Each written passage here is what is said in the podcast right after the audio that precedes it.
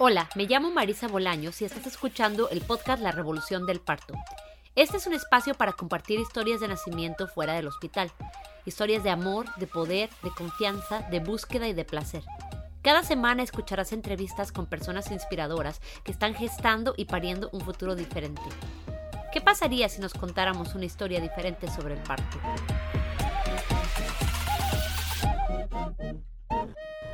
Hola, bienvenidas, bienvenidos, bienvenides todos a este penúltimo episodio del año aquí en el podcast de la Revolución del Parto. Eh, les recuerdo que habrá una pausa de un par de semanas. La próxima semana todavía habrá un episodio nuevo y después vamos a tomarnos un descanso y vamos a estar volviendo el 10 de enero del siguiente año 2023. Hoy estoy muy emocionada de compartirles una historia de parto vaginal después de cesárea. Saben que son de mis historias favoritas. Justo ayer estaba trabajando con una pareja que se está preparando para un parto después de cesárea y hablábamos sobre la importancia de la preparación emocional y de que esta es una increíble oportunidad de crecimiento y sanación que ofrece una experiencia así. Eh, este trabajo no es fácil, requiere vulnerabilidad, fortaleza y determinación pero espero que esta inspiradora historia les acompañe a todas las personas que están pasando por un proceso similar. Espero que se dejen guiar por el amor y no por el miedo. También quiero agradecerle a Efren Burguete, el esposo de nuestra invitada, por su apoyo tan entusiasta al proyecto y a la causa, por su solidaridad y por la pasión que tiene para contribuir a la humanización del parto. Muchas gracias, Efren.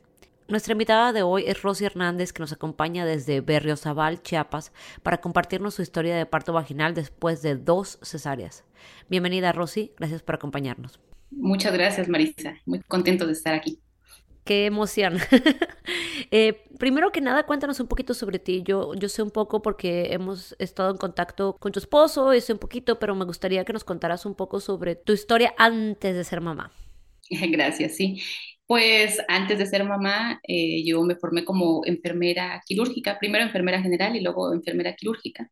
Eh, trabajé varios años para, para el IMSS, algún tiempo también en algún hospital este, particular. Y esa es mi formación en, en, general. Soy de un pueblo de aquí cerca también, de donde estamos viviendo actualmente. Y soy de una de cuatro hijos. Pues en general es, esa es lo que, lo que soy, lo que, lo que hemos vivido, lo que hemos este, pasado, a veces trabajando en, en la selva, a veces en, trabajando en una ciudad grande y a veces en un pueblo chiquito, pero en general eso, este, me desempeñé como enfermera hasta el 2014 y ya después ya me dediqué a, a otras cosas como el hogar y, los hijos. Eh, ¿Creciste en un área rural? Es un pueblo más pequeño, este, no, no es muy grande, pero pues ahí tuvimos la, la oportunidad de, de, que pues mi mamá nos tuviera todos por, por parto natural, cuando todavía no se escuchaba tanto de las cesáreas, pero hasta ahí. ¿Partos en el hospital? No, bueno, cuando, cuando mi mamá nos tuvo a nosotros fueron en casa, porque ahí llegaba ah, okay. la Sí, bueno, hasta cuando nació mi hermana por allá del 91, pero uh -huh. después empezaron a hacerse ya solo en hospital en qué momento fue, no, ni siquiera puedo recordarlo, pero mis primos, la mayoría nacieron en casa mm, con, con, la partera. Sí, porque sé que en Chiapas hay muchas parteras y, y bueno, o había, eh, había. Hay, hay, mucha tradición, pues, hay mucho conocimiento. Entonces a tu mamá todavía le tocó tener acceso a eso. Sí, sí, o sea, llegaba, por ejemplo, somos cuatro, tres nacimos en casa y la más pequeña ya nació en la casa de la partera, pero pues en general así nacían todos, bueno, así nacíamos. Y ya, este, luego con los años, ya los eh, primos que nacieron después ya empezaron con cesáreas, cesáreas. No había parto en, en hospital o en una clínica, eran cesáreas. Si te ibas a la clínica porque era cesárea, ya no había otra. Mm -hmm. Pero sí era, este, pues más común verlo, ¿no? Ahorita ya no. Sí. Entonces, eh, cuando tú escuchabas acerca de esta cuestión de que ustedes nacieron en casa, no sé si se hablaba o no se hablaba, eh, si tu mamá lo comentaba, eh, ¿cuándo recuerdas haber tenido conciencia de haber nacido tú y tus hermanos en casa? Um, cuando nació mi hermana, que ya fue en el 91, yo tenía ocho años en ese entonces, y este, ya, o sea, yo vi que estaba embarazada, pero estaba en la escuela, en la primaria, y de repente mi mamá no está, ¿a dónde se fue? Ya supe que estaba en la casa de la partera y ya tenía la hermanita, pero no se comentaba así, y las tías lo mismo, no, pues ya nació tu prima, ¿y dónde está? Pues en la casa de tu abuelita o en la casa de, de, de la partera pero no, este, no era como común que lo estuvieran platicando. Yo, yo pienso que era como algo de lo normal, pero hasta ahí. Y después ya cuando empiezan a nacer los demás primos por cesárea, ya bueno, pues el hospital. Pero era una conciencia primero de parto, pero no tenía uno mucha idea de, de, de, cómo era un parto. Es más, nunca, nunca vimos ni nos imaginamos, al menos yo no me imaginaba cómo era un parto en, atendido por una partera. Mi mamá tampoco me platicó cómo, cómo era, sino que era muy fácil para ellas porque caminaban y todo, pero no, este, no te dicen todo lo que hay detrás de un parto. Claro, normal pero privado. Exacto, sí. O sea, no, no sabes nada, si le dolió, si no le dolió, si le hicieron algo, si o qué, o qué pasó, pero no te contaban, pues no. Uh -huh, uh -huh. Uh -huh. Entonces, ¿cuándo despierta tu interés eh, por la enfermería? Desde muy pequeña también, este, yo ya sabía, yo quería estudiar enfermería, no sé, yo creo que desde muy chiquita, desde la desde la primaria yo creo que ya, ya tenía esa conciencia de que quería estudiar enfermería. Y terminando la secundaria, este, ya me, me decidí porque hay una escuela aquí en, Chiapas de que es después de la secundaria ya te aceptan como nivel técnico en enfermería. Y sí, bien pequeño, como a los 14 años ya me vine a estudiar a Tuxtla este, lo que es enfermería. Pero sí, te digo, desde muy chica, yo creo que desde de la primaria estaba con esa idea de, de estudiar enfermería. ¿Qué es lo que te llamaba acerca de eso? ¿Qué, ¿El interés en la salud, en el cuerpo? En, ¿qué, ¿Qué es lo que te hacía sentir que eso era lo que querías hacer? En el cuerpo. Fíjate que alguna vez mi papá tuvo una, este, se cortó la mano, así bien impresionante, y este, mi mamá ni quiso ir con él porque le dio mucho miedo y todo.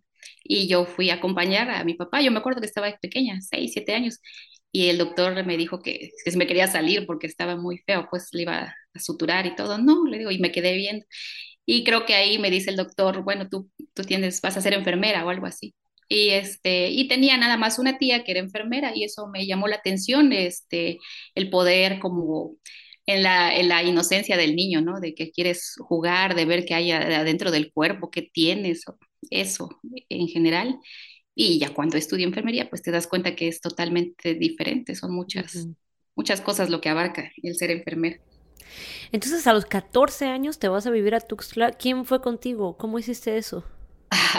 Muy arriesgado. Este, y mi mamá que me lo permitió, después me decía que se había arrepentido de haberme dejado ir tan pequeña, pero este, era lo común, o sea, no sé si no te, no te limitaban los papás o no había tanta dificultad, no sé, pero este, me mandaron y viví con una tía aquí en, en su casa. Y ahí estuve con ella los, los años que duré en la escuela y luego el servicio social, pero mis papás allá en el pueblo se quedaron y yo aquí sola, este, estudiando en la enfermería. Pero sí muy pequeña, pues, porque ahora lo pienso, yo teniendo a mis hijos diría, no, no te vas tan, tan pequeño, pero sí. Entonces, uh, ¿cuántos años duró esa formación? Saliste uh, de, ese, de, esa educación también muy joven, ¿no? Sí, eh, son tres años que dura el nivel técnico y después un año de servicio, se puede decir cuatro, porque después del servicio ya presentas el título. Entonces uh -huh. salí como a los 18 años, ya terminé. Este, fue rápido, sí. rápido. Ajá. Entonces sales una... Niña adulta de 18 años, eh, ya con la capacidad de trabajar como enfermera. Cuéntame cómo fue ese tiempo, porque no sé si estabas, por ejemplo, pensando eh, en un enfoque como más profesional, de cómo ibas a, a, desarrollarte en ese ámbito, o si también tenías como un interés en pensar en la familia. ¿Qué es lo que estaba pasando por tu mente en esos momentos? Fíjate que no, o sea, terminando la carrera, o, no, ni siquiera pensaba en familia, o sea, yo decía, no, pues voy a, voy a seguir estudiando, pues para ya tener algo más, como una especialidad. Y en el camino, buscando trabajo, porque pues a veces no encuentras tan fácil el trabajo, este, primero me fui a, a trabajar a la, a la selva, que se abrió un programa precisamente para las mujeres este, embarazadas, porque hubo un tiempo precisamente que hubo mucha muerte materna y muertes de bebés, pero fue en un hospital. Entonces hubo un programa que se mandaron a muchas enfermeras así a trabajar a comunidades alejadas, este, que no tienen centros de salud cercanos, como una o dos horas. Y ahí fui. Entonces yo dije, bueno, pues yo lo que quiero es trabajar, no importa si es en una comunidad o si es en un hospital. Y ahí estuve un tiempo trabajando, pero ni siquiera pensaba en familia, ¿no? Estuve como año y medio trabajando ahí en la selva viendo a las embarazadas, nada más como el enfoque que le da la, la Secretaría de Salud aquí en ese entonces era, pues ustedes chequen que esté bien, que si la ven de alto riesgo, ahí empiezo a ver cuál es el alto riesgo para ellos, ¿no? Que sea menor de 18 años, o que si es mayor de 40 años, o que si ya tuvo muchos embarazos, y entonces ya mi mente va cambiando de lo que, hay, yo creo que ahí es donde se borró todo lo que sabía de los partos de mi mamá y de mi familia, a verlo de una manera como peligrosa el embarazo, ¿no?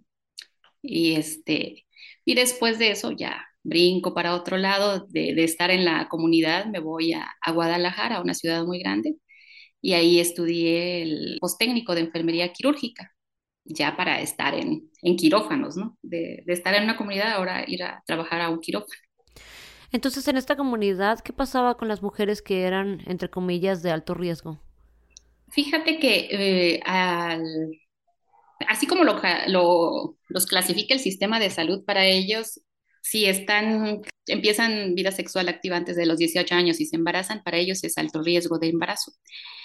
Igual si es mayor de 35 años, bueno, entonces, y si ya tiene más de cuatro hijos, pues es alto riesgo. Entonces, tú los clasificabas, entonces llegabas a la comunidad y este, y pues en la comunidad la mayoría de las muchachitas se casan bien jóvenes y empiezan a tener sus partos ahí. Había dos parteras y ellas eran las que, pues que se atendían a, las mujeres, porque realmente como personal de salud, o sea, sí te van a visitar y, y, quieren que les, que les des lo que da el gobierno, en ese entonces les daba leche, creo, papillas, pero no te van a buscar como para que tú les revises cómo va su embarazo, o sea, ellas están con, con la gente de ahí, con la partera a la que le tienen confianza y con toda la razón, porque imagínate, yo creo que en ese entonces tenía 19, 20 años, yo qué voy a saber de una embarazada o qué le voy a enseñar yo a una señora que ya tuvo más hijos. Uh -huh pero así lo clasificaba la Secretaría de Salud y entonces mandaba, me acuerdo de una, de una chica que tenía 15 años y estaba embarazada. Entonces nos pedían que la enviáramos a un centro de salud y a partir de las 36 semanas que viniera a citas con el ginecólogo hasta Comitán, que les quedaba como tres horas más o menos, porque para ellos era un alto riesgo y que podía haber una muerte materna o muerte neonatal. O sea, entonces se enfocaron mucho en, en ese entonces hacia las embarazadas y a los bebés. Uh -huh. Pero así las clasificaban. Y no tanto siento yo que era el riesgo, sino uh, el problema fue en un hospital que, que se enfermaron muchos niños y murieron muchos niños, entonces eso les levantó la, como que la alarma, ¿no? Y por eso empezaron a trabajar así. Entonces te vas a Guadalajara a estudiar esta especialidad y ¿en qué momento empiezas a pensar en tu vida personal, familiar, que, que en algún momento te va a tocar ser madre? Uh, pasó más tiempo. Eh, estudié este, esto de enfermería quirúrgica y vuelvo a regresar a Chiapas como a los tres años después de estar en Guadalajara. Y ya aquí como que ya me establezco más, ya me quedo viviendo en Tuxtla y, este, y ya empiezo a pensar, bueno, ya pasaron varios años, o sea, pasaron varios años desde que empecé a trabajar y ya empezamos a, a ver, nos conocimos con Efren y todo, esto ya fue en el 2013, 2012, 2013, entonces ya pensando en formar una familia porque como digamos ya había pasado todo lo que es preparación y formación para mí, este, digamos, ya tengo satisfecho todo eso y bueno, digo, se me va, este, como que te empiezan a presionar, oye, ya se te va el tiempo, no has pensado en tener hijos y luego ya con, la, con lo que te van enseñando en los hospitales y, en lo, y lo que te dice el sistema de salud, ¿no? Luego ya vas a ser una primigestañosa, ¿no? Si tienes, si te embarazas, ya vas a estar viejita, ¿no? Claro, sí, ya tenías conciencia de que una persona de 35 años que estuviera embarazada ya estaba clasificada dentro de este sistema como una persona de alto riesgo. Exacto, sí. Y, o sea, ya para ese entonces, cuando yo empiezo a pensar en, bueno, voy a tener una familia y ya estoy pasando los 30, entonces este, me debo de apurar, ¿no? Uh -huh. O sea, tienes, tienes mucha información que te va llegando y que te va cambiando tu manera de pensar y, de ver la vida, porque cuando yo estaba en la selva, que tenía 20 años, y yo veía una señora de 40 embarazada, ¡ah! ¿cómo es posible esta señora? ¿Qué, qué está haciendo? Y ahora yo casi voy a cumplir los 40 y estoy muy feliz y, y no, este, cambia la manera de pensar, pero por lo que te va metiendo el sistema de salud. Este, entonces ya estaba preocupada, ¿no? Porque ya iba a cumplir 32, creo, ya, entonces ya fue cuando, cuando me casé y, este, y ya empezamos a, a planear a ver cuántos, cuántos hijos y cuándo los íbamos a, a tener, ¿no? En nuestra, en nuestra emoción de decir cuántos. Pero, por ejemplo, mi esposo, él estaba emocionado, decía, no, yo quiero tener muchos, cinco por lo menos. Y yo como ya estaba bien metida en el sistema, no, ¿qué te pasa? Pues si tú no los vas a tener, este, son demasiados y el riesgo, o sea, todo, toda la información del, del sistema, ¿no? De que, ¿no? Con dos y, y, ya debes de estar contento con eso, no debes de pedir más. Eh, eso ya fue como en el 2013, te digo, 2014, ya empezando a, a pensar en una familia. A ver. Y con toda esta formación y esta experiencia que tenías cuando pensabas en tus propios embarazos y en esta cuestión de cuántos hijos y todo esto, ¿tú pensabas en partos o, tenías una preferencia por las cesáreas o, qué, qué, es lo que surgía en tu mente cuando pensabas en ese tema? Fíjate que yo pensaba en parto porque sí sabes los beneficios del parto, pero parto dentro de un hospital, o sea, no, y no, hasta eso, no un hospital público, porque ya sabía cómo son, ¿no? Pero deseaba un parto, por lo menos en un hospital este, particular, y imaginándome todo lo que lleva, el que te, el que te van a poner este, solución, el que te ponen oxitocina, el que te van a acostar, o sea, todo eso, porque ese era, o sea, ya se había borrado de mi mente todo lo que pasó con mi mamá, con mi familia, y yo nada más pensaba, bueno, cuando yo me embarace, voy a querer un parto y en un hospital, o sea, no ni siquiera pensar, y ahí es donde ya entra como, pues mucha ignorancia porque se perdió, se perdió a pesar de, de la, conoces parteras tradicionales, pero dices, te da miedo, al menos a mí sí me daba miedo por toda la información que ya tenía, dije, no, pues una partera tradicional ya no, yo, yo ya no iría porque te digo, se te, se te va metiendo como como ese miedo de que dicen los médicos, no, es que te vas a poner te vas a poner mal, te puede ir mal y con una partera pues si no saben, o sea, es es algo que como que robaron los médicos todo eso de lo tradicional y se lo quedaron ellos y de repente parece que todos vemos que son ellos los únicos que pueden atender un parto o que los únicos que saben atender un parto. Entonces yo con esa información es lo que tenía y es lo que esperaba. Bueno, yo voy a tener un parto con, atendida por una ginecóloga, digamos, pero no este, ni siquiera pasar o pensar en una partera. Qué, qué, interesante, porque cuando me cuentas esto es que, claro, el tipo de parto en el que tú estabas pensando, eh, que tal vez es inducido, donde hay oxitocina, donde hay sueros, donde hay monitoreo, pues sí, es un parto que una partera no te va a dar, ¿no? Y eso era lo que se había normalizado en tu mente después de, de esa formación. Sí, sí, muy normalizado y este, y el que también no, no, por ejemplo, en Tuxtla, no sé si haya, pero no se, no se escucha de parteras. Y en general de todas las personas que yo conocía, de las que ya conocía ahora, las con las que estaba relacionándome, todas tenían cesáreas y partos eran muy contadas las que llegaban a tener un parto y dentro de un hospital y con bastante violencia. O sea, no, eso era normal para mí y eso era lo que yo esperaba. No, no imaginaba nada de, de un parto respetado, un parto en casa, nada. O sea, ya, ya es como que se había borrado de mi mente. ¿Y qué pensabas en respecto al dolor? El dolor sí lo tenía como algo que tiene que ir en un parto. O sea, eso sí se quedó en mi mente porque, o sea, al, estar en, en, áreas donde eran atendidas, en la comunidad desafortunadamente nunca me tocó ver un parto normal, porque cuando venía a ver ya la partera ya lo había atendido, nada más me avisaban, ya nació. Pero en el hospital siempre ves a las mujeres pues gritando con dolor, desesperadas, este, muy rara vez veías a una mujer que estuviera tranquila y pues ahora lo entiendo, ¿no? Por todo el estrés que, se pasa en, un hospital. Y lo mismo los programas, ¿no? Que ves a veces en la televisión y los gritos y todo. Claro, no es así de exagerado, pero sí se ve el dolor. Yo sí veía el dolor. Ahora puedo entender por qué tanto dolor, ¿no? Por las inducciones o por las intervenciones que no se necesitan. Pero sí, este, para mí era normal ver el dolor en un parto. No tenía otra, o sea, como no tenía otra idea de que podría ser que no hubiera, a menos que les pusieran anestesia. Entonces, tienes como todas estas ideas acerca de cómo, de cómo te imaginas tu parto y ya estando embarazada, ¿qué es lo que haces? ¿Qué es lo que buscas? ¿Cómo es el cuidado prenatal que estás recibiendo?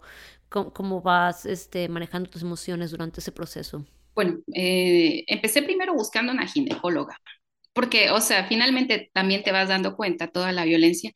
La mayoría es por parte de los médicos, ¿no? De los que son más, este, más groseros y más secos en el trato con una mujer en las salas de parto.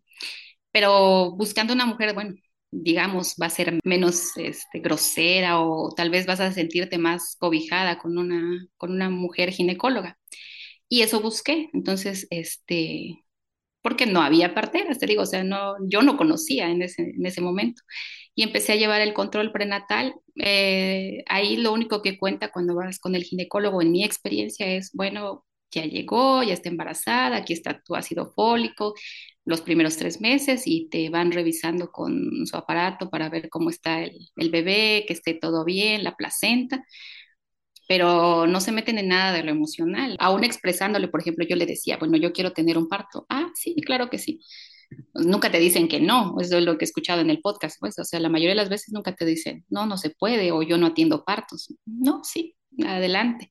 Entonces era un control, digamos, mensual con la ginecóloga, pero era únicamente ver el crecimiento del bebé, pero tus emociones no son importantes, pues, o sea, nunca te preguntan no se interesan en esa área de, de ti, pues, o sea, es nada más cómo está el bebé y qué síntomas tienes y aquí están tus medicamentos, eso es todo. Y así me fue con, los dos embarazos, los dos primeros embarazos con, la ginecóloga.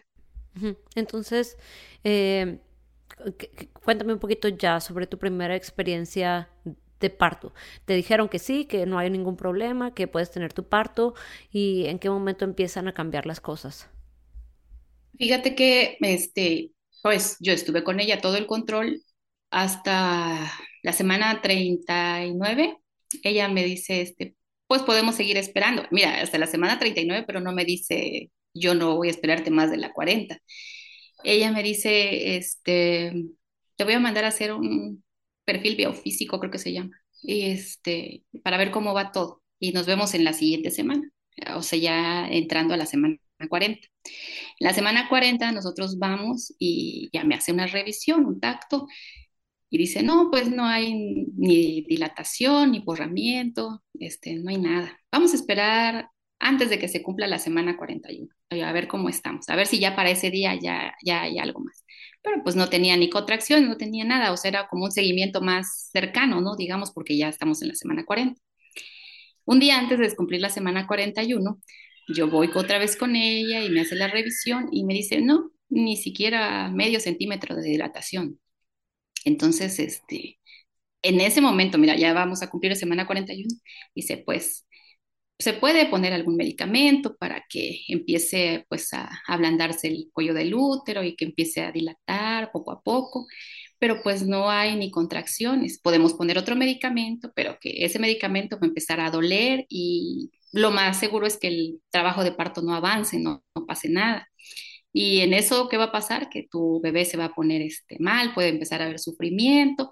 Y entonces me empieza a meter un montón de información en ese momento que no me dijo durante todo el, todo el control del embarazo, sino en ese momento. Y este, pues yo le sugiero que mejor de una vez este, se le haga la cesárea y ya mañana, porque pues para qué esperar más tiempo. Y o sea, te empiezan a decir un montón de cosas.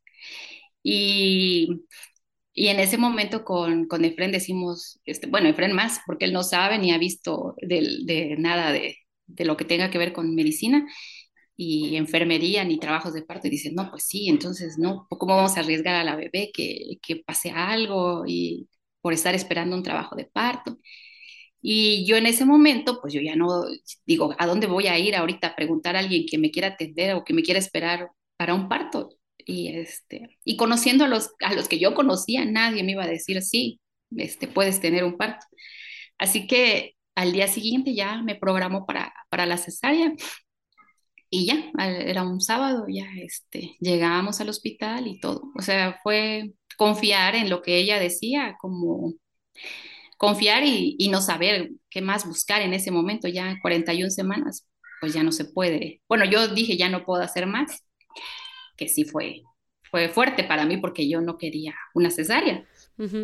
Pero, ¿cuál era el riesgo que te estaban presentando? O sea, yo me pregunto en tu caso particular, ¿no? Porque tú ya habías tenido como la experiencia de trabajar en, en salud materna, en, partos y todo esto.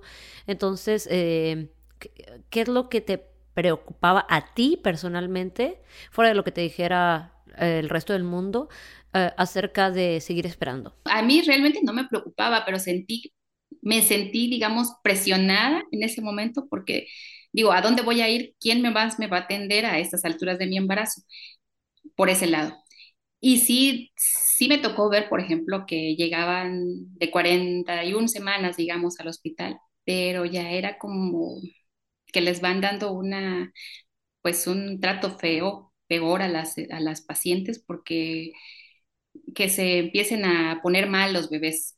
Claro, o sea, no es, no es culpa del bebé, no es culpa de la mamá, simplemente era lo que lo va, por las intervenciones que van llevando, pero yo eso no lo sabía, o sea, yo no lo había visto de esa manera, que por las intervenciones innecesarias era que se complicaban los bebés. Mm, pero entonces sí me dio como temor el que llegara el bebé a tener un sufrimiento, que pues no, no debía yo haber tenido ese temor, pero pues realmente llegué al embarazo nada más como teniendo la información de lo que te dan los médicos, pero yo no investigué nada, yo no me preparé en general para, para tener un parto, digamos. O sea, yo no tuve nada, no, ahí yo digo, es mucha ignorancia la mía el que llegué así y dejé que me hicieran una cesárea sin que la necesitara, pues, porque, ¿por qué por ignorancia? O sea, yo siento que es eso, por ignorancia y por confianza excesiva en, en mi médico, ¿no?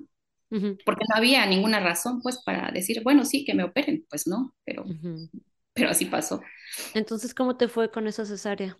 Pues ya resignada a entrar al quirófano y todo, este, no te puedo decir que, que, hubo maltrato, que hubo, que hubo violencia, nada, porque pues fue en el medio particular, o sea, todo, todo está muy controlado y, te atienden bien, este, todo el equipo de los médicos, las puras mujeres, ginecóloga, anestesióloga, pediatra y todo, te atienden muy bien. Pero cuando ya sale el bebé, te lo quitan y ni siquiera lo pueden, te dan que le lleves, que le des un besito y ya te la, te la alejan, ¿no? Y ya para reanimarlo supuestamente ya te lo quitan. Cuando yo salgo, porque sacan al bebé y lo llevan ya a la habitación, ya este, cuando yo llego con mi bebé, pues, pues estás, no te puedes mover, no te puedes, este, dar ni siquiera un poquito la vuelta para, para querer este, abrazarla y amamantarla porque tienes la solución. Entonces, este, ahí empieza como que la, la molestia y, no sé, las hormonas también influyen a sentirte pues muy mal en, emocionalmente, porque físicamente no tenía dolor, no tenía otras molestias, sino que es la, lo emocional que dices, no, ni, yo no quería esto para mí y tampoco para mi bebé que cuando tú llegas ya te lo abrazó todo el mundo, todos los que estaban ahí, los, mis papás, los papás de Fren, este, mis cuñados, mi hermana, y, y a ti que, que, eres su madre, hasta el final, y ya toda, este, toda besada por todos menos por ti. Entonces esa, eso emocional sí, sí se siente muy feo, ¿no? Y luego la lactancia, que, que no es tan fácil, y, y como era, no sé, este, estaba bien llorona, Melissa lloraba y lloraba y lloraba y yo no me podía acomodar por lo mismo porque estaba con, con los efectos de la anestesia.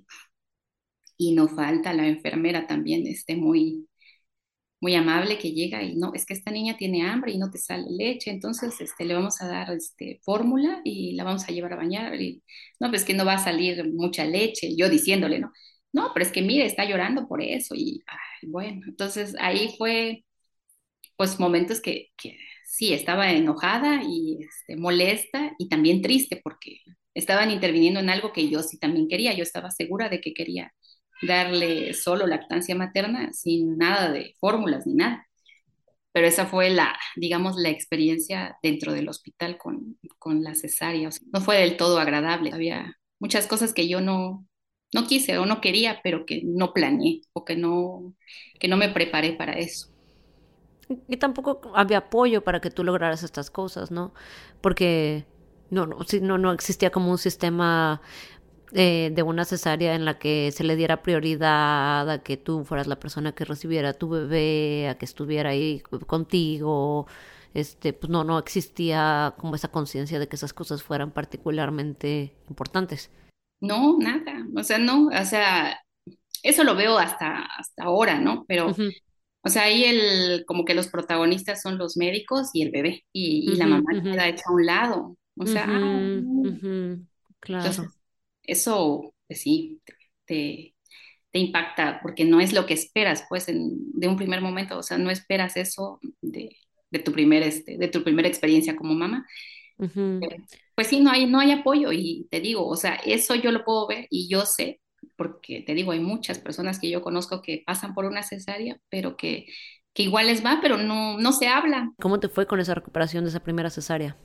Mm, pues en esa primera cesárea, mm, este, varios días con, con, estreñimiento, muy, muy hinchada, este, de los pies, de las manos, de la cara. No hubo problemas de presión, nada, pero este, muy, muy hinchada. Y dolor no tuve, o sea, eso te lo puedo decir, no tuve dolor, pero este, muy hinchada que hasta cuando bajó la leche, ah, cómo me dolía, y también grietas en los pezones y todo, entonces, este, sí fueron como, no sé, dos, tres semanas así complicadas, difíciles, que, que no es tan, tan agradable, pues, o sea, lo, lo de la lactancia, que, ay, cómo duele cuando, cuando no está bien acomodada o que ya, o la grieta y sobre todo la, todo lo que se te pone de hinchado por la cesárea, porque yo entiendo que es por la cesárea, pero fueron como tres semanas más o menos que estuve así.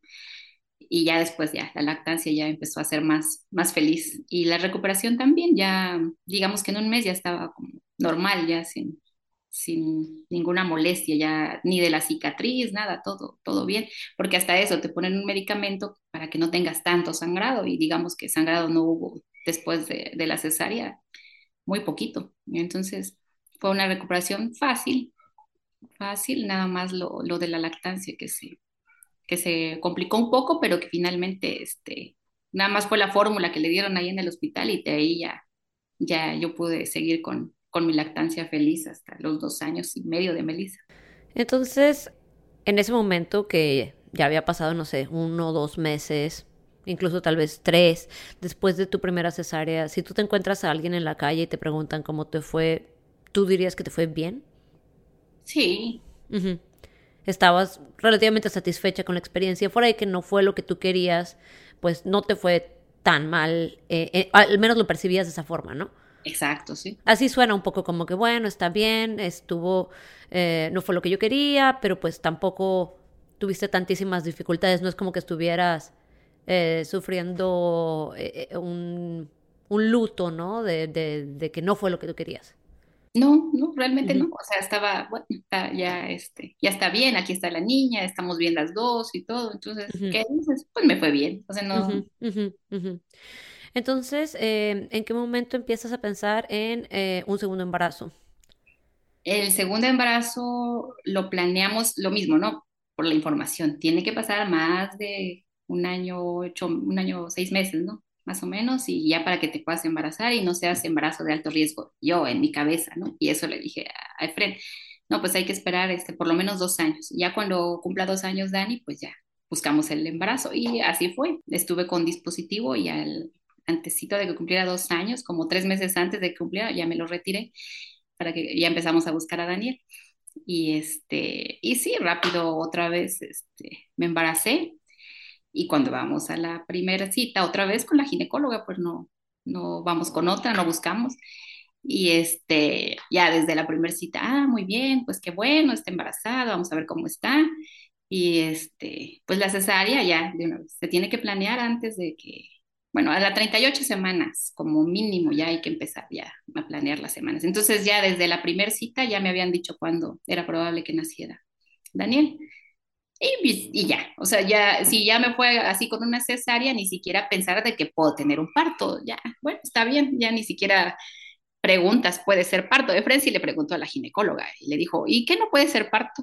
No, ¿cómo cree? Ya hay una cicatriz y es muy peligroso y la matriz se va a romper porque pues este, en el trabajo de parto es muy, muy fuerte y ya. Entonces ya desde ahí nos dijeron, desde la primera, no puede ser parto y va a ser una cesárea a las 38 semanas. Y así seguimos hasta las 38 semanas sin, sin preguntar, sin investigar, sin informarme, lo mismo que en la primera, este, en el primer embarazo. Lo único que cambió es que ya le dije Fren, bueno, mm, que ni se le ocurra a la enfermera decir que le va a dar fórmula a mi bebé y ya, eso fue todo, los cambios que hice para el segundo embarazo.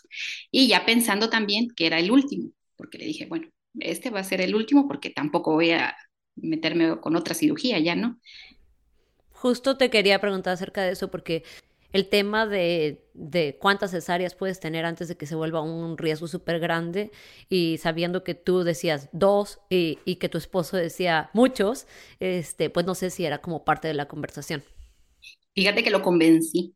O sea, él ya estaba, bueno, está bien dos y ya no voy a dejar, porque le preguntamos en ese momento a la ginecóloga, bueno, este, solo dos por lo mismo, por las cirugías. Ella no nos dijo, porque mira, ella no nos dijo no pueden ser tres o cuatro cesáreas, no dijo cuántas el número, pero yo lo que había visto era que, por ejemplo, llegaban con dos cesáreas, era lo máximo que llegaban, y la indicación de la cesárea cuando entraban a quirófano era cesárea previa, por ejemplo. Y este, y no rara vez, o sea, yo no me acuerdo haber visto de más de tres cesáreas, no había, o de tres cesáreas. Entonces yo convencí a Fred, no, pues solo dos, más cesáreas ya no. Yo lo convencí porque ni siquiera busqué ni me informé. Y dijo, bueno, pues está bien y ya no voy a dejar que te opere. La doctora nos dijo, no, pues este, puedes quedarte así sin, sin que se te opere para no tener más bebés, si quiere él hacerse la vasectomía. Y ya dijo Efren que sí, pero pues este, y luego le digo, bueno, hay que esperar, no, no hay que acelerarnos, este, esperamos un tiempo y ya después te haces la vasectomía. Y andábamos en eso, ¿no? Pero este, hasta mi cabeza lo único que decía es que eran solo dos cesáreas, no, no investigando, ¿eh? no, no poniéndome a buscar más información ni pidiendo más opiniones, solo dos. Entonces, ¿te programaban la cesárea las 38 semanas? Sí, 38 semanas, llegamos, este, pues lo mismo, o sea, todo bien, bien controlada, nada de dolor, nada de, nada de molestia, pues, durante la cesárea. Y este, pues relativamente el, como, como la primera salimos bien. Lo mismo los días ya en casa, pues el estreñimiento, lo hinchada, ya con tu tratamiento de diuréticos, de laxantes y todo para que a ver si te sientes un poco mejor. Y la lactancia ya fue más tranquila también, pero sí muy hinchada, muy hinchada cuando bajaba la leche, es exagerada la hinchazón, pero pues no, no hubo ese problema. La verdad es que no, siento que fue más llevadera esta segunda cesárea con Daniel que, la primera con Melissa. Y este, ya así tranquila y ya la doctora, bueno, pues los veo en un mes para ponerles el dispositivo y todo, ya te despides, ¿no? Nada más desde, desde los primeros días y, adiós. Y nos fue bien. Si me volvieran a encontrar a los dos, tres meses, no, pues estoy bien, estoy contenta y ya. Eso es todo. Era lo único porque no tenía más información. Entonces cuéntame qué pasó después, cómo fue que terminaste eh, otra vez en otro embarazo y qué fue lo que te llevó a buscar otra cosa diferente si estaba, si te, tú percibías que te había ido bien. Para empezar, ni siquiera pensaba en un tercer embarazo. Este, una prima de Fren este, se embarazó al año de que nació Daniel y tuvo a su bebé en San Cristóbal. Y yo le pregunté a, a la mamá de, de, Carito, le pregunto, ¿y dónde, dónde se va a atender o dónde la van a atender? En San Cristóbal. ¿Y qué? ¿Quién es su ginecóloga? No, no son ginecólogas, son parteras. ¿Parteras cómo? Y, este, y yo por curiosa le digo, vamos a platicar con tu prima que nos cuente. Pero pasó a febrero del 2021 más o menos. Este, nosotros somos cristianos y yo estaba escuchando a, a unos pastores que estaban en una plática y hablaban de métodos anticonceptivos y todo eso. Y entonces eh, uno decía el pastor, bueno, pregúntense, dice como pareja, ¿qué los ha llevado a ustedes a decir nada más quiero dos o nada más quiero tres o no quiero ningún hijo? Pregúntense por qué. Y, y en ese momento dije, bueno, pensándolo bien, yo sí quiero más hijos, o sea, ¿qué me ha llevado? Y entonces me empiezo a preguntar, ¿qué me ha llevado a decir ya no quiero? Y la respuesta fue el miedo a una tercera cirugía y a no querer volver a pasar por una cesárea, aunque me había ido relativamente bien. Pero para mí era, bueno, otra cirugía, otra vez, este, esa era mi respuesta. Y ya le pregunté, bueno, ¿y, ¿y, tú quieres tener? Dice, tú sabes que yo siempre he querido muchos hijos, dice, pero... Sí, él quería cinco.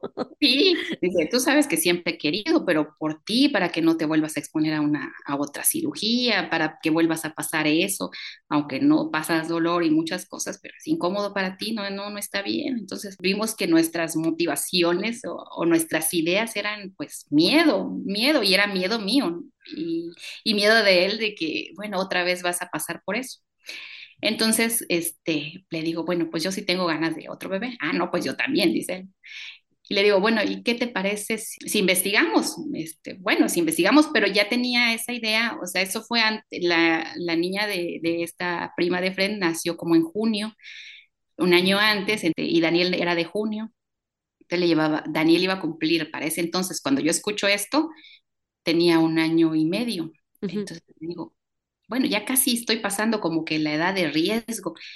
Pues voy a investigar, me voy a poner a investigar y este, si se pudiera un parto, pero la ginecóloga me va a decir definitivamente que no. Pero qué tal que investigamos con las parteras que la atendieron a ella, a ver qué, qué piensan ellas, si también les parece muy arriesgado.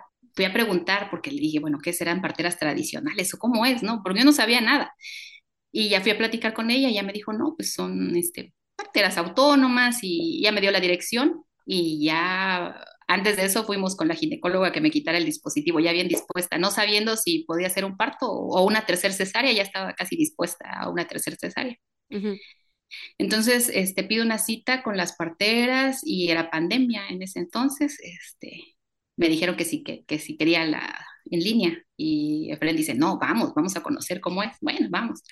Y ya nos vamos a San Cristóbal y pues la, la duda o lo que me llevaba a mí era, bueno, ¿se puede? ¿Se puede un parto después de dos cesáreas? Porque aquí ya con uno te dicen que no, después de cesárea siempre cesárea. Y entonces la partera que estaba me dice, este, todo depende a quién le preguntes. Si tú le preguntas a un ginecólogo, te va a decir que no, pero nosotras te podemos decir que sí. Claro, hay riesgos, pero también hay formas de ayudarte para que puedas lograr un parto, dice. Y ya me empezaron a preguntar si había alguna indicación para las dos cesáreas, ya les dije que no, o sea, indicaciones válidas, pues. Pues ellas me dijeron, bueno, lo puedes intentar, no estaba embarazada, pues ese fue como marzo.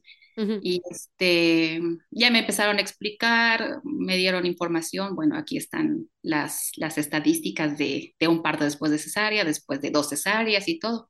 Y yo ya salí como bien contenta, ¿no? De, de la consulta porque dije, mira, o sea, sí existen las parteras y sí se puede atender parto, porque para mí ya estaban olvidadas. Y así pasó el tiempo y empezamos a buscar el embarazo hasta que cumplió Dani los dos años, que fue en junio. Empezamos a buscar el embarazo y ya me embaracé hasta noviembre, más o menos.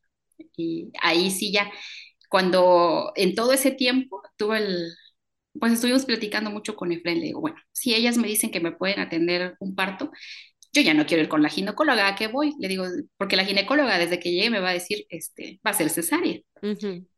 Y entonces decidimos que el control lo íbamos a llevar solo con las parteras. Y así, este, ya fue que empezamos ya embarazada, ya empecé a llevar el control con ellas, pero en el embarazo ya fui descubriendo muchas cosas que, que no sabía, que, que estaba bien ignorante. Y, y, pues para bien, porque la verdad es que, que fue bien diferente todo este, este embarazo, este tercer embarazo. Cuéntame qué fue lo que fuiste descubriendo.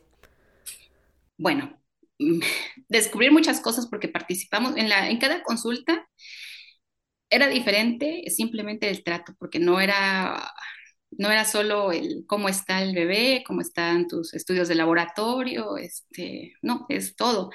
Cómo estás emocionalmente, cómo te sientes, tienes algún miedo, tienes este, algo que, que tengas que trabajar o físicamente cómo estás, te gusta hacer ejercicio o yoga, esto y lo otro. Entonces, en cada, cada consulta que, que tenía con las parteras era diferente y era también que ellas me iban diciendo, por ejemplo, yo llegaba, este, en los tres embarazos tuve muchas náuseas y vómito y entonces ellas me decían, bueno, primero la hidratación, puedes probar con acupresión, puedes probar con, con homeopatía, y no de principio llegar y aquí está tu medicamento para que no tengas náusea o para que no tengas vómito. Entonces, eso era algo diferente para mí, pero que sí, este, que sí me gustó. Bueno, y lo emocional también, que sí ayudó mucho, porque en el segundo embarazo mi mamá fue detectada con cáncer de mama y empezó con un tratamiento.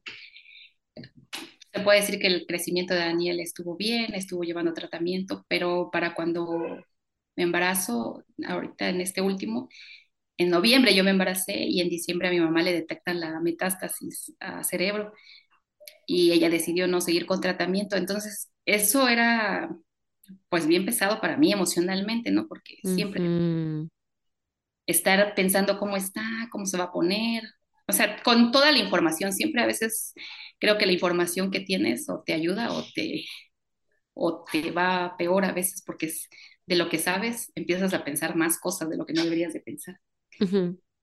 Entonces, ellas me apoyaron mucho emocionalmente también porque le digo, Fred, yo con, con, ellas me sentí muy, este, muy apoyada porque también me daban flores de Bach y me escuchaban, que a veces sentía que eso necesitaba en las consultas, y cómo estás, y cómo te sientes y todo. Entonces, para mí eso fue muy importante, fue diferente que con la ginecóloga, no iba, no iba a pasar, no, no iba a suceder. Fue diferente porque también ellas me decían, bueno, hay un curso de preparación para el parto y, y te va a servir. Y sí, ahí, por ejemplo, el ver de que, bueno, llegas a 40 semanas, digamos, y, no hay trabajo de parto, no pasa nada, seguimos esperando. Y yo, ah, bueno, entonces sí me van a esperar, porque también era eso de que, bueno, no me vayan a decir que me, van a mandar al doctor o a la cesárea. Mm, y ellas me decían, no, te vamos a esperar, o sea, ten en cuenta que si, que si llegamos a, requerir de un traslado es porque ya no queda de otra, pero esa, es, esa era algo que era muy importante. También aprendí que, por ejemplo, si se rompían las membranas, este, si pasaban 12 horas no iba a pasar nada, mientras no estuvieran haciendo, este, tocando, pues a ver cuánto va de dilatación. Entonces, muchas cosas que yo tenía como, ah, así es y así tiene que ser. Por ejemplo, me decían, bueno, sacan al bebé y lo puedes tener tú y, y eso ay, ¿cómo? Entonces no lo van a llevar, no lo van a reanimar, no le van a meter perilla, no le van a meter sondas al bebé, no le van a sacar las flemas. No, no, no es necesario. Eso fue en, en cuanto a, al, ahí con ellas, como parteras, la información que me daban. Y lo otro fue que también encontré tu podcast. Creo que buscando así en específico parto vaginal después de cesárea, porque ni me mm. sabía, ni me sabía cómo era eso, no, no, no, no sabía.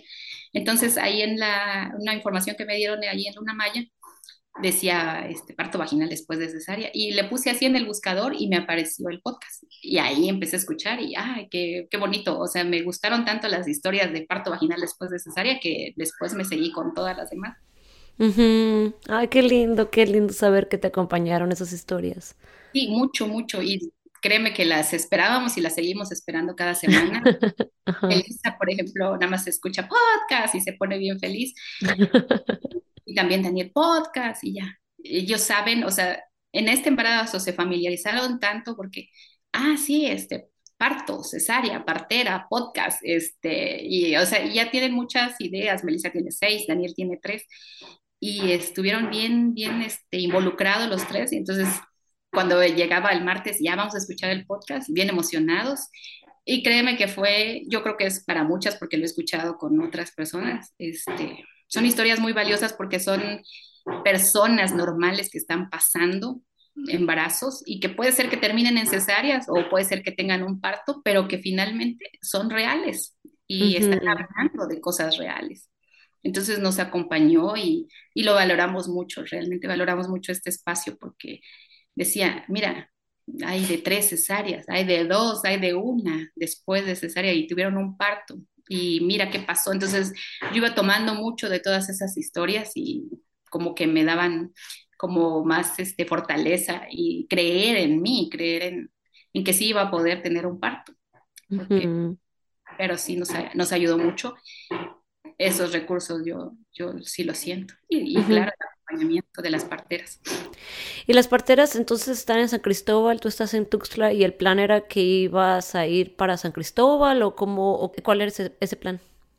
Lo primero, o sea, cuando empezamos, este, como era pandemia, cuando empezamos a ir a las consultas, antes de las consultas, nos habían dicho que ellas no estaban atendiendo fuera de San Cristóbal, que estaban atendiendo en San Cristóbal, sea en casa en San Cristóbal o en la casa de partos.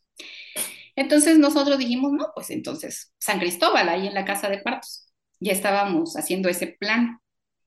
Pero en mayo más o menos, yo creo que tenía como 30, 29, 30 semanas, estaba escuchando este, parte de eso, la, la, fundadora de, de, Luna Maya tenía un video en YouTube y hablaba de que ella abogaba mucho por el parto en casa y por, por lo que decía, ¿no? Pues es, es, tu lugar donde estás siempre, donde pues es tu espacio íntimo, no tienes que ir a otro lugar, están tus hijos y, y dije, ah, es importante entonces el parto en casa, mira, imagínate, eso lo descubrí ya casi 30 semanas.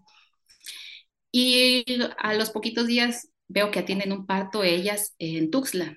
Y dije, no, pues Tuxtla y Berriozábal. Bueno, no estábamos en Berriozábal, todavía estábamos viendo en Chiapa de Corzo. Dije, bueno, pues les voy a preguntar. Y ya, como estábamos en el curso, les pregunté que si estaban saliendo ya. Y este, no, pues sí, apenas empezamos. Fue como nuestro primer parto que regresamos a atender fuera de San Cristóbal. Porque como ya está más tranquilo, ya no hay tanto tantos contagios y todo, entonces ya vemos que sí es posible, entonces vamos a, bajar.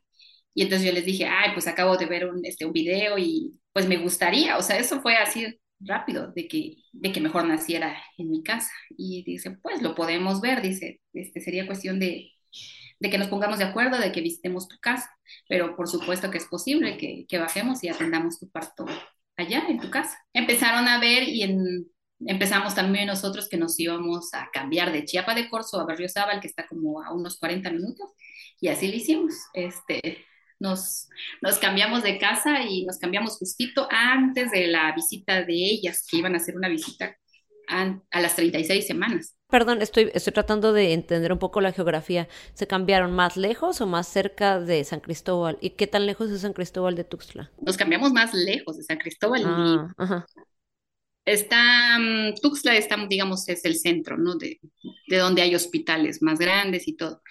Pero San Cristóbal tiene lugares en que pueden atender alguna emergencia, hospitales y todo eso. Entonces nos alejamos como otros veintitantos kilómetros, como unos 25 kilómetros más. Y eso era un tema que ellas me decían, bueno, nosotros queremos ver porque, pues si es un parto que quieres, pero tienes una cicatriz, aunque estamos, estuve tomando hoja de frambuesa y eso y aceite de onagra ya después. Pero sí debes de considerar que si se necesita hacer un traslado, el tiempo es muy importante. Y este, entonces sí nos alejamos un poco más, pero lo platicamos, investigamos qué tan lejos, qué tanto tiempo le llevaría una ambulancia, digamos, hacer un traslado a Tuxtla, de donde estábamos ahora. ¿Y ahí no había hospitales en donde estaban viviendo? ¿Dónde viven ahorita? Eh, sí hay uno básico, o sea, no hacen cita de emergencia, o sea, no uh que ir a Tuxtla y ya estuvimos platicando y llegamos a, ese acuerdo, los riesgos y ellas también teniendo esa, saber hacia dónde, si, teníamos que llegar a usar un plan B, un plan que se saliera de lo que ya teníamos planeado. Y así fue que llegamos al, al acuerdo, ¿no? De que sí íbamos a, a hacerlo en la casa, de que se hiciera el parto en casa pues no, no me pusieron más que eso, que investigara la ambulancia y hacia qué lugar tendría el traslado, ¿no? Que tendría que ser un hospital público porque no iba a haber de otra, ¿no? No hay hospitales particulares que tengan de urgencia el neonatólogo, el ginecólogo, el anestesiólogo de guardia, no mm, hay. Tiene que ser un, de, un hospital público. Mm, no, no sabía eso. Qué lástima. eso te pone más presión a quedarte en la casa, ¿no? Sí, sí, porque, o sea, de entrada llegas a un hospital público y ya sabes cómo te va a ir. O sea, porque, porque, o sea, si van a hacer un traslado, no les va bien a la, ni a la mujer ni a las parteras. O sea, es un trato feo, ¿no? Este, entonces sí, yo decía, ay, pues yo espero no, no ocuparlo, pero vamos a, a considerarlo y que, que, sepamos pues que puede haber eso. Pero yo decía, no, no, no, no, no, no quiero ocuparlo. Entonces, eh, ¿cuántos meses de embarazo tenías cuando ya se cambiaron a, a su nueva casa? Tenía 36 semanas. Ah, ok, ya al final, entonces al, la pura colita. Sí, ya 36 semanas nos, nos cambiamos y ya vinieron ellas a, a ver la casa y todo y conocer más o menos cuánto les llevaría el traslado a ellas para cuando iniciara el trabajo de parto. Eso era básicamente, no, no pedían tantos, tantos requisitos, ¿no? Entonces ya nos cambiamos a esa. ¿Y em, el plan era que iban a estar ahí los niños con ustedes o, o cuál, qué es lo que estaban pensando en cuestiones de, de cómo, de, de quién iba a estar con ustedes ahí en el parto, qué es lo que estaban buscando para esa experiencia? Bueno, ya para el parto de casa, este, decimos que estén los niños presentes, que esté Fren y ya, no más gente, ¿no? Y las parteras, claro, este, no más personas. Ese era el plan, ¿no? Y este, y los niños sí, porque pues te digo que estaban bien involucrados, estaban, ya sabían bien, y cuando íbamos a las consultas, Melissa decía, yo voy a este, cortar el cordón. Bueno, está bien, te vamos a dejar. Y este, entonces ellos estaban que sí querían, y ese fue el plan, que estarían aquí presentes los niños y Efren y, y las parteras. Eso era lo que queríamos. ¿Y tu familia y la familia de tu esposo, eh, qué les decían o, compartieron su plan o lo compartieron? Este, ¿cómo fue ese proceso? De parte de mi familia no hubo mucho problema, ¿no? O sea, ah, sí, está bien, lo puedes intentar. O sea, no, como que no creían realmente. De parte de la familia de Fren, este, tampoco dijeron, este, qué bueno. O sea, estaban así como que muy calladitos, pero como que no lo creían, o sea, no pensaban que, que iba a ser. Mi suegra sí, por ejemplo, decía, oye, ¿y si se complica? ¿Y qué van a hacer? ¿Y a dónde se van a ir? ¿Y a dónde van a correr? Y ya, pero esa fue la que más comentó. Y de los demás nadie decía nada, pero sí respetaron lo que, lo que nosotros decían. Lo que no creían era que íbamos a estar solos aquí en la casa después de que naciera. Y este, bueno, ¿y quién les va a ayudar? ¿Y quién va a estar ahí? No, pues nosotros vamos a ver qué, qué, qué logramos hacer, ¿no? Pero no, este, no nos, no se pusieron. Los que sí decían, por ejemplo, alguna vez le, les comentaba a algunas, algunas amigas y me decían, estás arriesgándote mucho, tú sabes qué es, qué puede pasar, y, o sea, pero de mi familia no, no hubo ningún problema, ni de la familia de Efren, nada más mi suegra esa vez que, que comentó, pero le dijimos, no, no se preocupe, está todo. Efren le dijo, todo está controlado y, y si llega a suceder algo, pues ya nos vamos a, les vamos a decir, pero no, este, no hubo problema. ¿Y a estas alturas ya no estabas trabajando en el sistema médico? No, ya no, yo desde, dejé de, de trabajar desde, desde antes que naciera Melissa. Ah, ok, desde tu primer bebé. Sí, sí, sí, Ajá, ya, ok. ya había dejado el sistema médico. Entonces, cuéntame eh, el final del embarazo, ¿hasta cuántas semanas llegaste? Ahora sí sabiendo que nadie iba a apresurar tu cuerpo. Eso. Llegué a las 41 semanas. 40 semanas las cumplía cada día martes. Entonces, este, empecé con dolor una, la semana cuarenta punto seis y ya también nació a las cuarenta y uno punto uno se puede decir, ¿no? 41 con un día, algo así. Y este, y tranquila, esperando porque eso sí recibía mensajes. ¿Ya nació? ¿O ya van a ser tu bebé? ¿O y cómo estás? Y yo sí recibía mensajes de amigas o de familiares. ¿Y cómo va? Y ya nació. Y no, todavía no. Entonces era así como que ah, no me estén preguntando, que todavía las parteras me dicen que me dan dos semanas más hasta que ya no me estuvieran preguntando. Sí, claro, si mis parteras no me están apresurando, que nadie más me apresure. Exacto, sí. Ah, cuéntame cómo te fue, cómo te sentiste, porque eh, por lo que me cuentas, pues realmente nunca, nunca pasaste un proceso de parto, nunca habías este, sentido una contracción, yo creo, ¿no? ¿no? Y eso era algo que decían, bueno, ¿y cómo les voy a avisar? Porque ellos me decían, no, me avisa, nos avisas cuando ya sientas. ¿Y qué voy a sentir? Pues dice que voy a sentir. Un sábado tuve la consulta y me dijo la partera Genet, me dice, este, pues si para la siguiente semana, en ocho días te voy a dar que nos veamos. Todavía no pasa nada, entonces vamos a mandar a hacer el ultrasonido, nada más para ver cómo, cómo está todo, ¿no? Y este, y ya, dice, no, no hay problema, todo, estás bien y todo. Bueno, entonces, ese día salgo a caminar un lunes y después como haber caminado como, no sé, como medio kilómetro o algo así, empiezo a sentir dolor. Y dije, ay, esta contracción sí duele. Y, y seguí caminando y ya empezaban a doler más, ¿no? Y, pero nunca había sentido dolor. Y ya regreso donde estaba Efraín con los niños y le digo, este, fíjate que ya me empezó a doler. Y él dice, no, vámonos, vámonos a la casa. Ya se espantó un poquito. Ya regresamos y empiezo a sentir más dolor, pero no tan, tan intenso, ¿no? Pero sí se sentía, o sea, porque te digo, no, no tuve dolor ni en las cesáreas, nada. eh, ya nada más les avisé, empecé con contracciones, con más dolor, pero pues no hay nada y se sigue moviendo bien.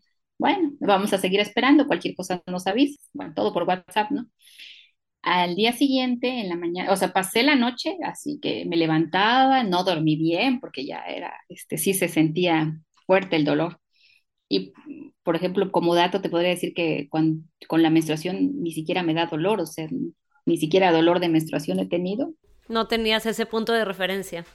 Exacto, entonces, bueno, sí sentía, sí se las sentía fuertes, entonces me cambié de, de, cuarto, me vine a otro lado para que, pues para no despertar a los niños esa noche del lunes para martes.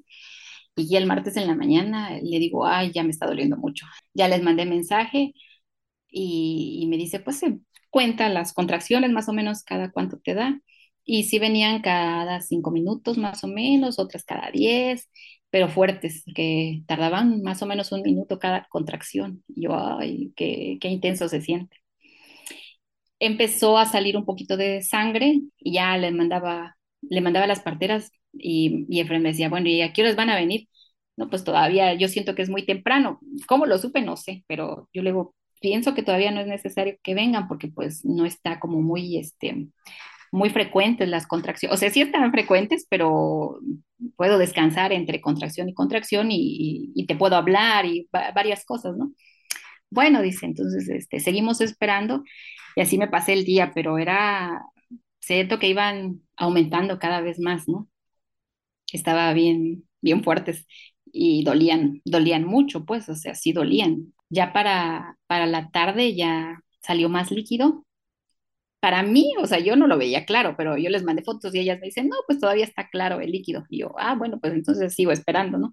Y ya dolía más las contracciones y, y lo único que sentía alivio era caminar un poco y cuando venía la contracción empujar, como, como estar moviendo cosas o empujar hacia la pared y sentarme en el baño, era lo que sentía que me aliviaba.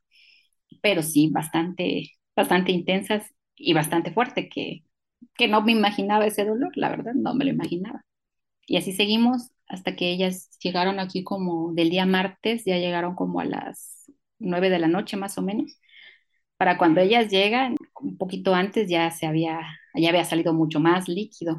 Y yo lo veía así como, ahí está como grisecito, cafecito, no sé qué color, ya me andaba diciendo, ay, ¿qué será? ¿No será que hizo popó la bebé adentro? O sea, mi cabeza siempre pensando en lo que, la información que yo tenía, ¿no? Llegaron ellas, todo estaba muy con luces, todo el movimiento de los niños gritando y todo el, todo un montón de cosas que habían que hacer todavía porque ese día habían venido mis suegros y le habían ayudado a Efren a arreglar unas cosas de la casa, a lavar eh, y varias cosas que vinieron a ayudar pero ya en cuanto vinieron las parteras, ya, este, ya les dijo, por favor, ya si se pueden ir, ya se van a quedar las parteras.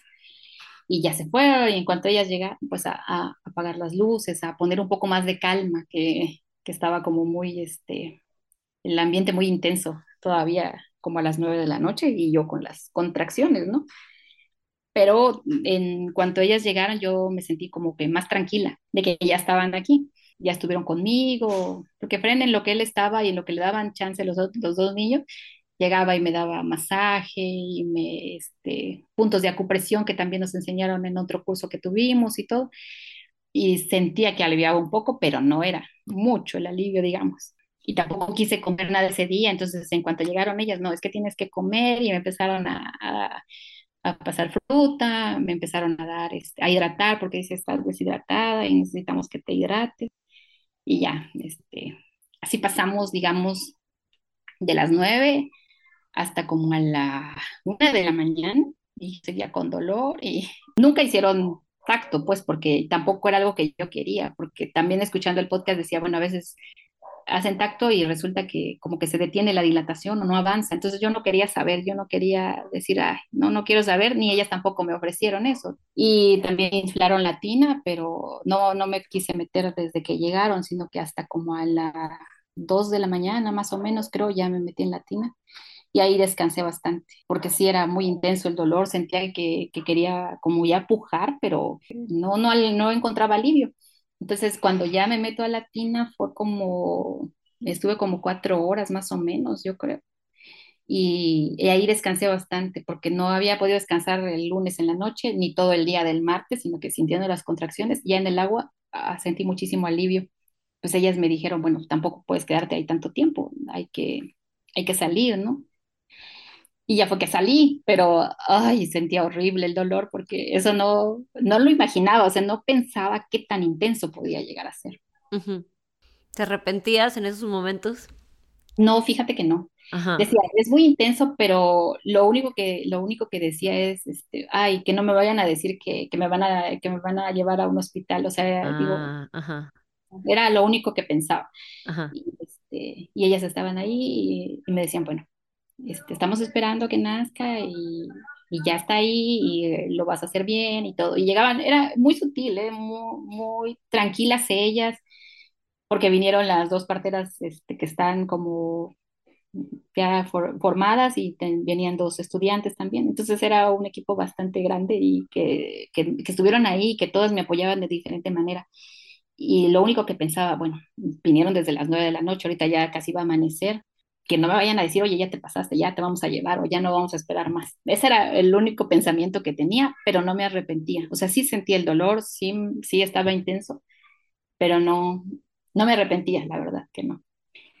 Pasa ya cuando salí, me dicen, bueno, ¿te quieres acostar? No, le digo, mejor me voy a bañar, me metí a la regadera. Y cuando me metí en la regadera, este, ahí empecé a sentir más intenso el dolor, más todavía. Yo dije, no se puede sentir más dolor, pero sí, todavía faltaba. Entonces ahí ya, este, yo, yo, yo toqué y ya sentí su cabecita que estaba ahí. Entonces me salí de bañar y me dicen, ¿te quieres acostar? bueno, lo voy a intentar, pero no, no podía estar acostada. Me volví a levantar, me puse en cuatro puntos y les digo, no, es que yo quiero ir al baño. Bueno, pero vas al baño nada más a hacer pipí o qué, o puedes hacer aquí en el banquito porque estaba el banquito de partos. No, es que yo siento que, que, que ahí descanso, yo, yo me sentía ahí, que ahí descansaba en el baño, pero ellas estaban ahí como que viendo y dicen, no, en el baño, no, pues si quieres aquí, vente, acomódate. Ya, ya estaba lista ella encaminándome hacia el baño y ya me dicen, bueno, ¿quieres probar en cuatro puntos? Bueno, sí, está bien, pero ya en el piso, porque unas veces probé en la cama y no, no me acomodaba. Quise probar en el banquito y no, y dije, no, aquí me duele mucho. Entonces ya en cuatro puntos estuve un rato y entonces ellas pues ya saben, ¿no? Este, ya le, le dijeron a Efren que despertara porque Melissa se quedó con nosotros en donde estábamos y Efren estaba con Dani en el otro cuarto y ya le dijeron que lo despertara. Melissa se despertó y en cuanto los despertó y todo, yo ya me, me puse en cuatro puntos y ahí sentí este, un ardor bien fuerte y sentí así como que se, como que se abría, ¿no? La, la, la, vagina, todo, y yo, ay, duele, arde, arde muchísimo. Y este, ya fue cuando ya había amanecido, y ahí fue en ese momento cuando salió a mí completa, completita así, porque ni siquiera pasó primero la cabeza, ¿no? Salió, pum, toda ya estaba para eso una partera detrás de mí y todo. Pero sí fue intenso, con dolor, pero en cuanto sale y ya me la, ella la recibió y ya yo le puse mis manos, ya me la, me la pasó, ya la agarré, que no la pude acercar tanto a mi pecho porque su cordón estaba cortito. Pero me la puse ahí y ya dije, ah, como como por arte de magia acabó ese dolor tan, tan intenso. Ya no lo sentí así y me sentía muy feliz, muy, muy, muy feliz de, de haber logrado eso. No sé si son las hormonas que empiezan a actuar tan rápido o estaban actuando desde antes, pero me sentí muy, muy, muy feliz y ya acabó en ese momento ese dolor al, al tener a, a, Tami ahí conmigo y, este, y que estaba ahí Efren y que estaba Melissa y que estaba Dani, o sea, estábamos juntos todos, ¿no? Y, cosa que cuando iban a ser Dani y Melissa también quería entrar y pues la doctora, no, pues es un quirófano, no se puede. Y en cambio aquí estuvimos juntos, juntos así como empezamos este embarazo. Entonces fue muy feliz, muy feliz ese, ese momento. Sí, pues sí son las hormonas, pero también es la victoria, ¿no? Y además la satisfacción de hacer algo que ya te habían dicho, no, no vas a poder, no vas a poder. Pues sí se puede. Sí se puede, sí se puede. Yo creo que sí, es, es todo lo que se junta y, bueno, o sea, es bien bonito, eh, bien bonito el que, que lo pueda uno experimentar, el que puedas pasar y que, y que no te digan qué tienes que hacer, haz esto, o sea, solo estás recibiendo órdenes mm, hazte para acá, hazte para acá, haz esto, al otro. ¿Por qué si nosotros, nosotras somos las que vamos a parir, no, no los médicos, o no la enfermera, o quien sea, ¿no? Nosotros somos y, y somos las que, las que estamos trayendo ese ser a, a, este mundo y el bebé también está haciendo su trabajo. Entonces, ¿por qué, por qué nos dicen, no? ¿Por qué nos, nos quieren enseñar algo que, que ya se ha hecho por tantos años, muchos, muchos años? Y entonces ahora vienen a enseñarnos supuestamente o a hacerse los héroes de, de, algo que nos pertenece y que nos han robado, porque nos han robado muchas cosas, ¿no? Fue bien bonito, ¿no? Y ya, ya sentir esa, pues ese amor, no sé, ese, Efren dice que cuando entraba decía, ay, hace calor, bueno, eso ya me lo dijo después, se sentía un calor adentro de donde estaban y, ay, no, dice, yo me salía un ratito y se sentía intenso, intenso, ay, no, sí. no sé. Es como un éxtasis, ¿no? Una euforia. Sí, sí, o sea, dice, cuando yo iba a, a agarrarte para darte un masaje, algo, yo sentía así como la fuerza en tu cuerpo, pero pero mucha fuerza, dice. Ay, le digo, yo no sé ni qué sentía porque no te lo puedo describir todo. dice, Pero él, o sea, lo que él percibió, lo que él, lo que él vio, ¿no? Pero este, fue bien bonito, fue bien bonito y poder hacerlo aquí en la casa, el que naciera en la casa, el que no se necesita más, pues, porque, o sea, te digo, el, el que siempre piensas, ah, va a necesitar que, el, que le que te la quiten, que le corten del cordón y rápido, o sea, todo de estrés, de correr, de, de, estar todos apurados. Y no, aquí fue con, con, calma, con paz, sí intenso, pero, pero no con estrés. ¿Y tus hijos, los chiquitos, cómo les fue? ¿Le tocó a Melissa cortar el cordón umbilical? Sí, sí, sí, o sea, ella ya estaba, por eso le dicen la parterita estrella, ¿no? sí, con las tijeras listas. ¿eh?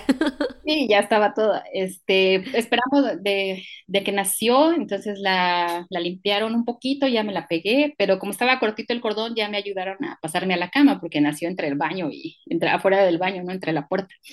Ya me pasé a la cama y esperamos, yo creo que tardó como una hora más o menos en que, en que la placenta saliera y ya una vez que salió, entonces ya, este, ya Melissa cortó el cordón y ella feliz, ¿no? Y claro, o sea, ella, oye, aquí huele raro, y pues sí, el olor a sangre, pues que, que sale. Y este, ya lo cortó, ay, está duro, y ella así experimentando. Dani, sí, él definitivamente, no, yo no quiero ver, ya se salió. Pero ahí estuvo viendo todo, y mira, mira qué tiene, mira, tocando su cuerpo, y este, felices, diferente, diferente totalmente. Y diferente porque, por ejemplo, la, ella estaba bien tranquila. Este, sí lloró a la hora que salió, pero después como que se durmió y ahí estuvo bien tranquila por muchas horas. Pero sí, eso, este, eso me gustó, pues que, que pudo participar Melissa, que estaba ahí y que estaba bien este, involucrada, ¿no? Y que sí cortó el cordón, que es lo que quería. Y entonces, ¿qué planeaban hacer ustedes con la placenta? Em, ¿Cuánto tiempo se quedaron las parteras? ¿Cómo les fue con ese posparto inmediato? Eh, con la placenta este, me hicieron un licuado, sí, la, la, procesaron, o sea, me dieron el primer licuado, ¿no? Porque primero yo decía, no, yo no voy a hacer eso, pero sí, o sea, sí lo hice porque dije, no, por escuchando también el podcast de quienes la, sí la tomaban y quienes no, y sí me tomé mi licuado de placenta con fresa. ¿Cómo te sentiste? Me da mucha curiosidad, toda la gente los, lo, lo, vive de una forma diferente. ¿Cómo te fue con ese licuado? ¿Qué, ¿Qué, sentiste? Bien, fíjate que yo siento que eso como que te, que no te da la super energía, porque sí se siente cansancio, ¿no? Después del parto, pero me sentí bien, o sea, sí lo tomé no sé cuántos días más, pero este, lo sentí bien, que me ayudó, que me ayudó con la, con la energía, con las emociones, yo creo también ayuda. Este, no sé si, no, no he investigado más, pero yo siento que ayuda mucho. Y este, me gustó mi, mi placenta, me gustó mi placenta tomármela. Y este, yo le decía, ¿no quieres un poquito? No, no, no, yo no me la tomo, pero, pero yo sí, sí la tomé y sí me gustó. Y, y sí me ayudó, o sea, sí puedo decir que sí me ayudó porque yo quería estar activa ya rápido, pero me dijeron las parteras, no, mira, esto no fue nada más así, de, ya tuve un bebé y no pasó nada, o sea, hay muchos cambios en tu cuerpo, te sientes bien, pero hay que esperar, hay que, hay que darle ese tiempo a que descanses, que estés en la cama con tu bebé y ya. Entonces ellas se quedaron ese día hasta, también nació siete y media, ocho y media que salió la placenta. Estuvieron a las, como hasta las nueve más o menos y después tomaron un descanso y regresaron porque tampoco se podían ir a San Cristóbal, regresaron como a las dos más o menos a revisar. Ah, porque sí hubo un pequeño desgarro. Entonces revisaron y me dijeron, bueno, está, está pequeño, pero se puede, si tú quieres, se puede suturar. Y yo dije, no, no quiero, o sea, así me aguanto, así me quedo. Porque les digo, ¿será muy importante que se sutura? No, dice, puede ser que te vaya mejor si no se sutura. O sea, nosotros sugerimos que no, pero tú eres la que decide, tú qué quieres. No, pues mejor me quedo sin, sin sutura. Así que se fueron ellas después de revisar todo, de revisar a, la bebé, de que estuviera bien, la, la pesaron, la midieron y los datos que, que ellas consideran necesario, ¿no? Ya se fueron como a las 2 de la tarde más o menos. Y ya nos quedamos solos, ¿no? Y ellas volvieron a regresar al tercer día para ver que todo siguiera bien, pero te puedo decir que nos fue muy bien después, de, después de, del, del parto. ¿Cómo te ha ido con el posparto en general? Bien, bien en general porque haz de cuenta que me desinflé, digamos que lo contrario de lo que pasaba durante las cesáreas, estaba muy hinchada, muy hinchada de- casi en las últimas semanas de los embarazos, pero en este, después del parto, al- creo que en la noche yo ya no estaba hinchada, se me bajó la hinchazón de las piernas, de los, de las manos, este, cuando bajó la leche, este, ni siquiera tuve inflamación, no me, no, no estaba todo inflamada, no me dolía, me fue muy bien. Claro, lo único molesto era el, el desgarro que hubo, pero hasta eso no me dolía, no tuve, no tuve estreñimiento, no me, no me afectó el, el hacer pipí, hice pipí normal. O sea, me fue bien en, en ese sentido. Sí sentí mucho cansancio, así como que hubiera hecho muchísimo ejercicio pero fue como el primer día, uno o Ujú, dos días, me sentía muy cansada, pero eso fue yo creo por el trabajo de parto. Sí, sí, te pregunto porque pues tú tuviste relativamente experiencias más o menos bien con la cesárea, ¿no? Entonces me preguntaba cómo se comparaba eh, la recuperación de una cesárea con la recuperación de un parto vaginal, que es algo que le preocupa, es un tema muy hablado, ¿no? De la gente. Entonces, no sé, ¿cómo se comparó para ti?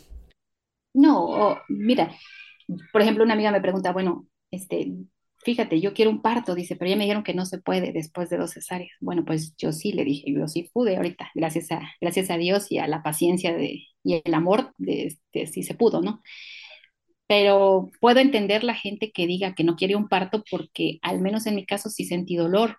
Entonces, la gente no quiere sentir dolor si hay manera de evitarlo, pero te estás perdiendo muchas cosas que puedes vivir en un parto sin intervenciones y que, y que es mucho mejor para tanto para el bebé como para ti como, como mujer. Entonces, puedo entender que no quieran el parto, pero los beneficios son muchos y, y, y lo sientes en tu cuerpo, a pesar de que no, que sí pasas dolor, pero en cuanto, al menos en mi caso, pasó el, el parto y ya, se quitó el dolor.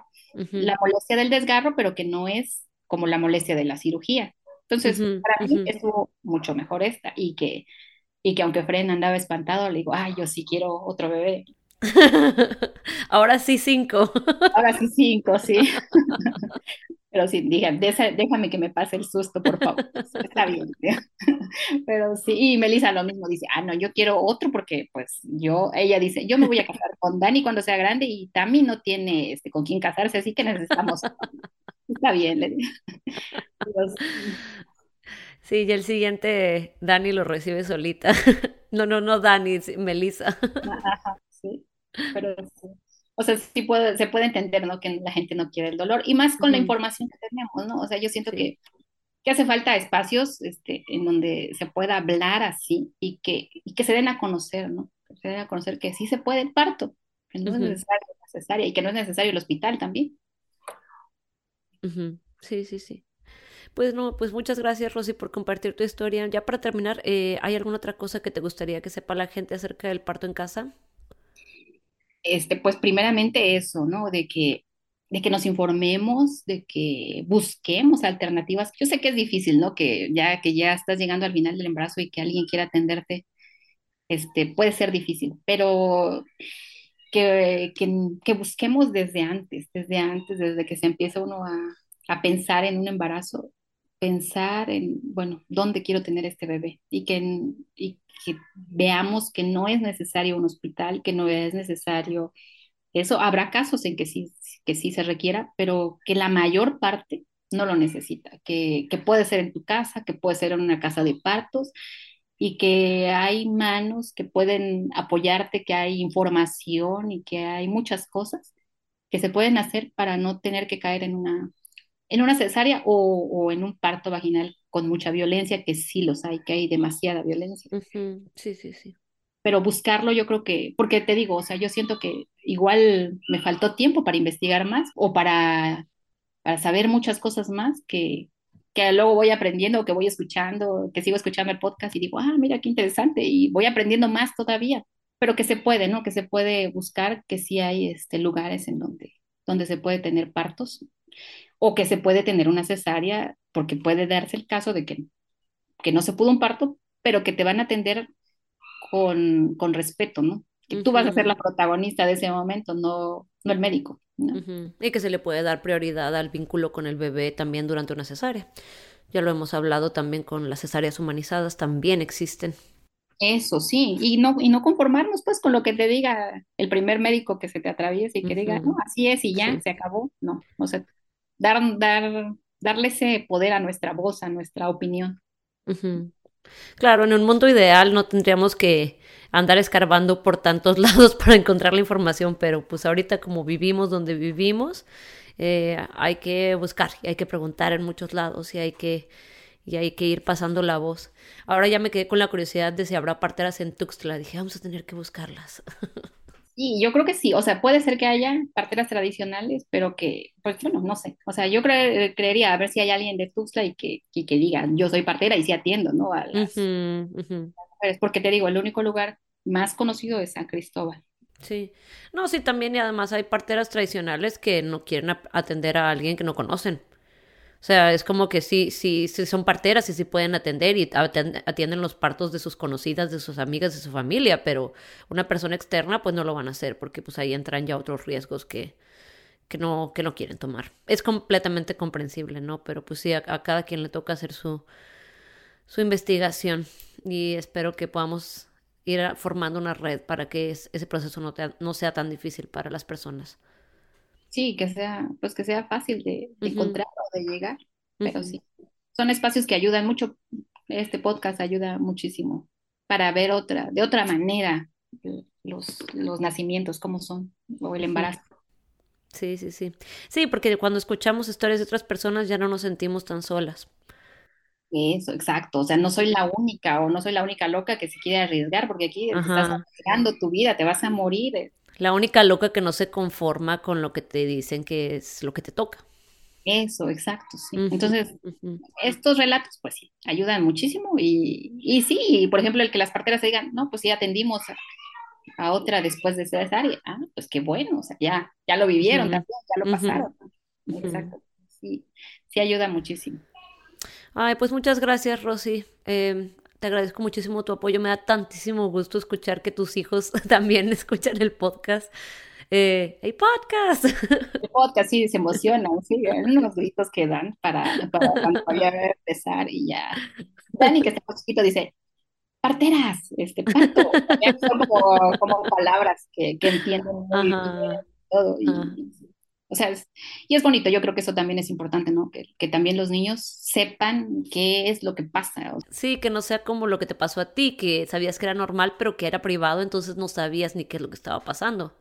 Exacto, sí, o sea, como normalizarlo más, ¿no? O sea, tenerlo como culto.